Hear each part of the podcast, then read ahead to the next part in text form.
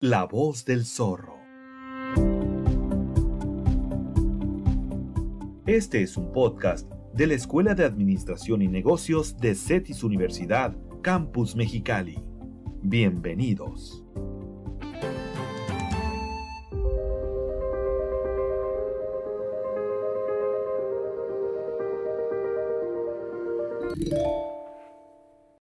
Hola, ¿qué tal? Mi nombre es Bardo Limón y el día de hoy vamos a platicar aquí en La Voz del Zorro sobre un tema muy interesante que seguramente si tú eres empresario o te estás desarrollando algún emprendimiento, será de mucha utilidad porque vamos a platicar sobre el proceso de venta. ¿Cómo se realiza? ¿Cuáles son los elementos que debemos de considerar para el proceso de venta? Bueno, el día de hoy te los voy a platicar aquí en La Voz del Zorro. Bienvenidos.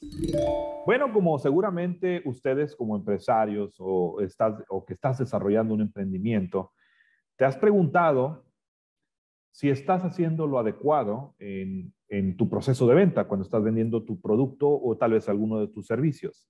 Bueno, el día de hoy eh, me permito compartir con ustedes este proceso de venta, eh, cómo funciona, cuáles son los pasos eh, que seguramente ustedes están desarrollando y que podrían identificar inclusive si alguno de los pasos se lo están brincando o tal vez ustedes ya lo están realizando, ¿verdad? Entonces, el día de hoy pienso compartir con ustedes pues estos diferentes pasos, ¿no? De manera general, puedo compartirles con ustedes que estos pasos son los siguientes. Punto número uno, la prospección y calificación de tus clientes.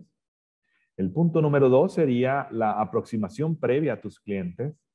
El tercer punto sería la presentación y la demostración del producto. Y hasta el cuarto punto podríamos identificar a las objeciones que ponen nuestros clientes y cómo podemos debatirlas. Para en un en un quinto punto, platicar con, eh, con ustedes del cierre de la venta.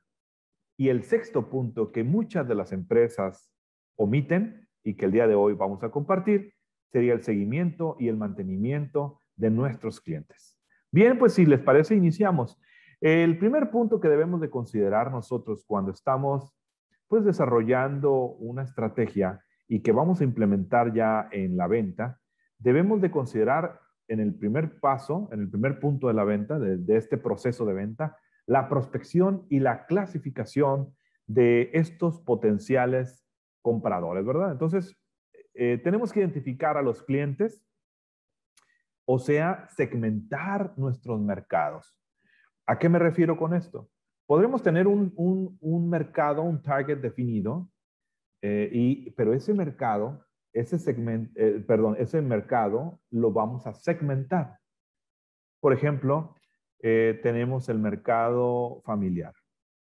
Nuestra empresa está dedicada al mercado familiar. Sin embargo, dentro de este mercado tenemos segmentos de mercado.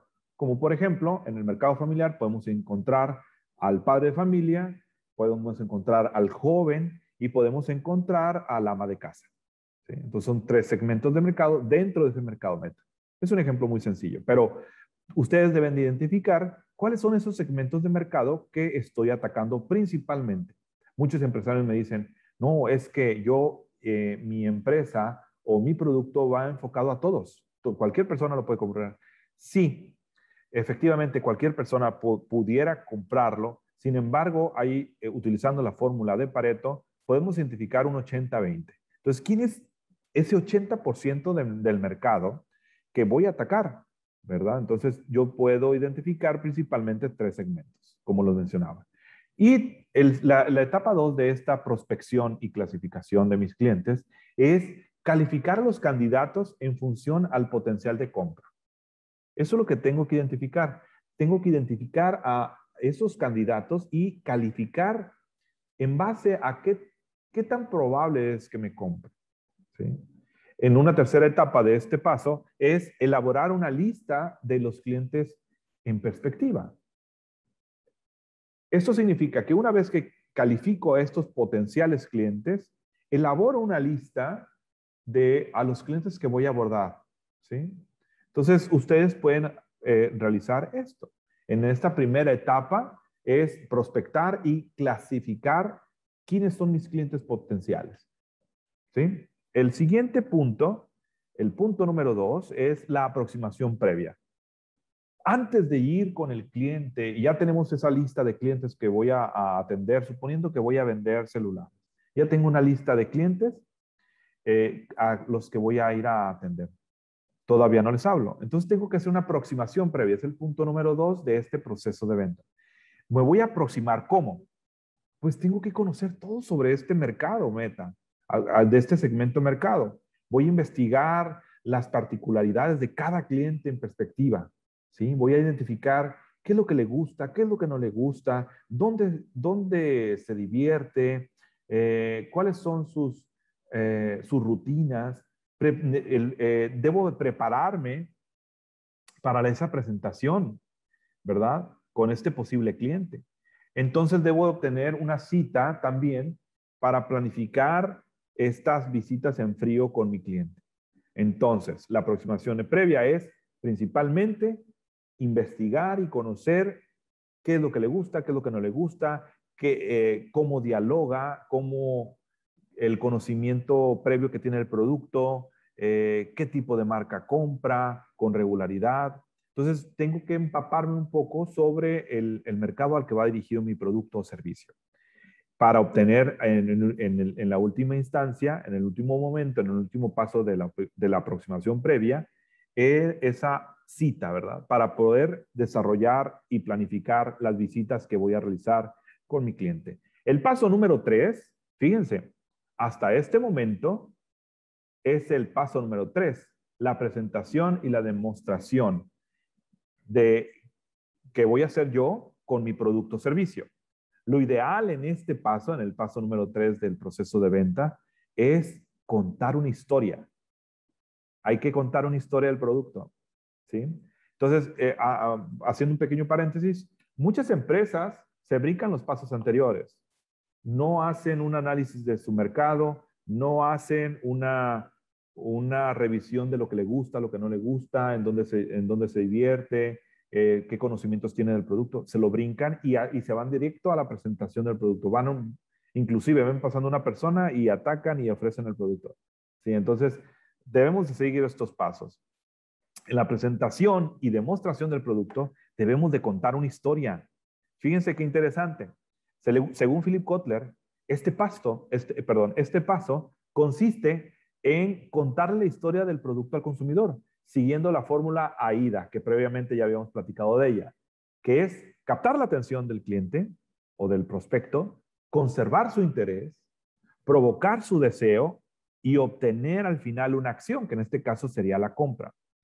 ¿sí? Entonces, lo que debemos hacer en esta presentación del producto, en esta demostración del producto, es lograr lo que nos comenta Philip Kotler. Por medio de la técnica AIDA, lograr la atención, conservar el interés, provocar el deseo y obtener la acción. Entonces, la presentación del mensaje de ventas se basa en una estructura basada en tres pilares. ¿Ok? Punto número uno, las características del producto el punto número dos sería las ventajas que tiene en relación con otros, con otros productos. Y punto número tres, los beneficios que obtiene el cliente directamente. No necesariamente tiene que ser algo relacionado con el producto, puede ser algo subjetivo. Entonces, hasta este punto, el número tres es la presentación de eh, y demostración del producto.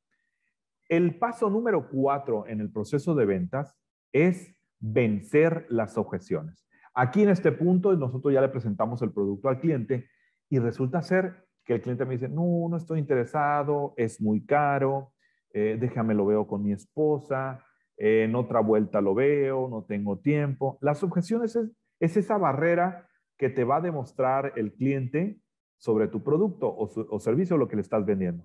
Entonces las objeciones ya no representan un obstáculo a superar por el vendedor. Por el contrario, las objeciones es, información clave que te va a servir para poderle vender al, cliente. Si el cliente objeta algo, es porque tiene interés, pero antes necesitas, eh, necesitas tú solucionar sus dudas. Entonces, ante una objeción, por darles una idea, el precio, no, es que es muy caro. Pues tú como vendedor no vas a decir, está bien, señor, que le vaya bien. Al contrario, vas a realizar preguntas, vas a buscar vencer esas objeciones.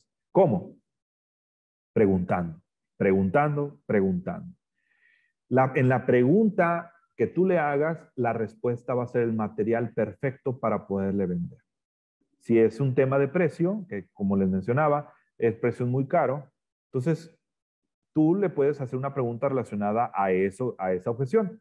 ¿Por qué considera usted que este producto es muy caro? ¿O a qué se refiere usted que el, eh, cuando menciona que el producto es muy caro? ¿En comparación con qué? Tienes que hacer preguntas relacionadas con la objeción para rescatar información para poderle vender al cliente, ¿no? Entonces, la objeción no es mala. Muchos piensan de que la objeción que tiene el cliente eh, es algo negativo y ya no le quieren vender. No, es información valiosa, preciosa, que te va a ayudar a venderle más. Ese es el punto número cuatro, ese es el paso número cuatro de del proceso de ventas. El paso número cinco es maravilloso, ¿no? Es ya el cierre. Son esas acciones físicas, es algo que está sucediendo o que va a o quieres que suceda, alguna afirmación o comentarios y preguntas que tú tienes que hacer para amarrar y lograr la venta. El cierre de ventas ya no es una tarea que se deja al final de la presentación. Es decir, que el famoso cierre o broche de oro que puedes hacer, eh, ya pasó a la historia. ¿eh? Hoy en día el cierre debe efectuarse, eh, puede ser el inicio o puede ser durante el proceso o al final de la presentación, ¿no? Puede suceder inclusive, como les decía, al principio de la presentación. Eh, puede ser con un descuento, puede ser, puedes amarrar al cliente con, un, con una simple frase. ¿Le parece bien que apunte dos para, para la factura? ¿Le, ¿Le parece bien que le envíe la factura a su domicilio? ¿Qué le parece? Le ofrezco que si me compra en este momento, le doy un 20% de descuento. Es ese elemento que te va a ayudar a cerrar la venta. Y como les menciono, no tiene que ser forzosamente que le ofrezcas un descuento o dinero.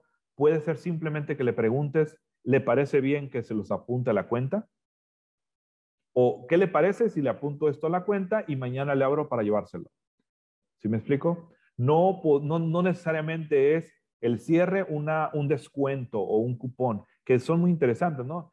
Es más, le, ofrezco, compren, compre este producto y le voy a regalar una, le voy a dar una tarjeta de regalo o un descuento para su próxima compra.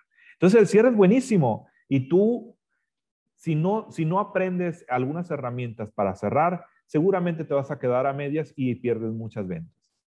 Y sigue el paso que la mayoría de las empresas pierde.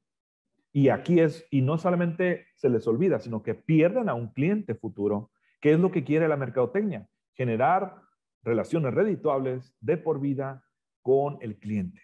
Entonces, en ese intercambio de valor, lo que yo tengo que conseguir es el paso número 6 del proceso de ventas y con, con este concluimos. Es el seguimiento, darle seguimiento a la venta que ya realizamos. Entonces debemos de fortalecer cualquier detalle necesario o importante para el cliente en ese seguimiento. Entonces lo que yo voy a hacer, eh, según Stanton, em, nos comenta que la etapa final del proceso de venta es una serie de actividades postventa que fomenta la buena voluntad del cliente y echan cimientos para negocios futuros. ¿Sí? Los servicios postventa pueden incluir eh, todas o algunas de las siguientes actividades. Miren, la verificación de que se cumplan con tiempos y condiciones el envío. La verificar eh, que la entrega haya sido correcta, que la instalación haya sido lo correcta. Asesorar sobre el uso apropiado del producto o del servicio darle garantía en caso de alguna falla de fábrica, servicios y soporte técnico, posibles cambios o devolución en caso de que no satisfaga la expectativa del consumidor. Y, por supuesto, descuentos especiales para futuras compras. Es una llamada, es un acercamiento por correo electrónico, por Facebook, con tu cliente que ya realizó la compra. Al mes que realizó la compra, a la semana que realizó la compra, puedes hablarle y puedes ofrecerle algún otro producto o simplemente preguntarle qué le pareció el producto. hubo algo en lo que podemos ayudarle para mejorar nuestro servicio, esto va a permitir que genere esa relación, relación redituable de por vida con tu cliente. Debemos aprovechar. Estos son los seis pasos para desarrollar un excelente proceso de ventas. La prospección y calificación, aproximación previa, demostración y presentación de tu producto, vencer las objeciones, realizar el cierre y darle seguimiento y mantenimiento a tus clientes. Muchas gracias. Mi nombre es Bardo Limón y seguimos con más. Es momento de repasar las cinco voces del zorro. Recapitulemos los principales elementos compartidos en este episodio.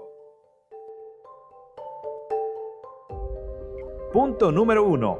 En la prospección y clasificación se identifican claramente el mercado meta y los segmentos de mercado a atacar. Se califica a los candidatos y se elabora una lista de clientes. Punto número 2. En la aproximación previa se realiza una investigación de las particularidades de cada cliente. Se prepara la presentación de ventas y se obtiene la cita con el cliente. Punto número 3. Según el profesor Philip Kotler, la presentación y demostración del producto o servicio consiste en contarle la historia del producto al consumidor, siguiendo la fórmula AIDA, de captar la atención, conservar el interés, provocar un deseo y obtener la acción. Punto número 4. Cuando un cliente presenta objeciones, esas son claros indicios de compra. Si el cliente objeta algo, es porque tiene interés, pero antes necesita solucionar sus dudas. Punto número 5. El cierre de ventas es muy importante, pero igual de importante es el seguimiento y mantenimiento. El servicio postventa es fundamental para generar una relación redituable de por vida con tus clientes.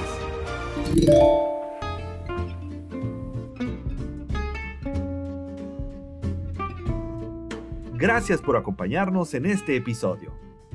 Recuerde que encontrará algunos enlaces en las notas del podcast hacia sitios de interés y recursos adicionales. No olvide suscribirse al canal y compartir este podcast con el hashtag La Voz del Zorro. Y no te pierdas nuestro siguiente episodio la próxima semana. La Voz del Zorro. Este es un podcast de la Escuela de Administración y Negocios de CETIS Universidad, Campus Mexicali.